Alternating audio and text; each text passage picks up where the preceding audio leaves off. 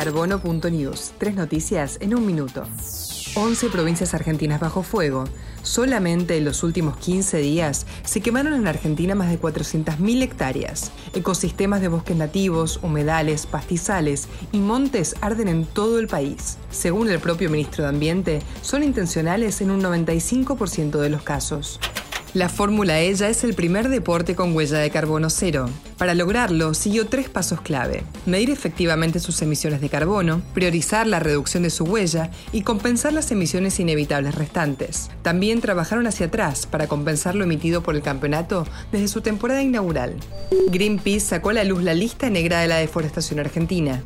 La lista compila los nombres de los responsables de la deforestación en los últimos 30 años. Según la ONG, son los responsables de la pérdida de 8 millones de hectáreas de bosques nativos en todo el territorio argentino.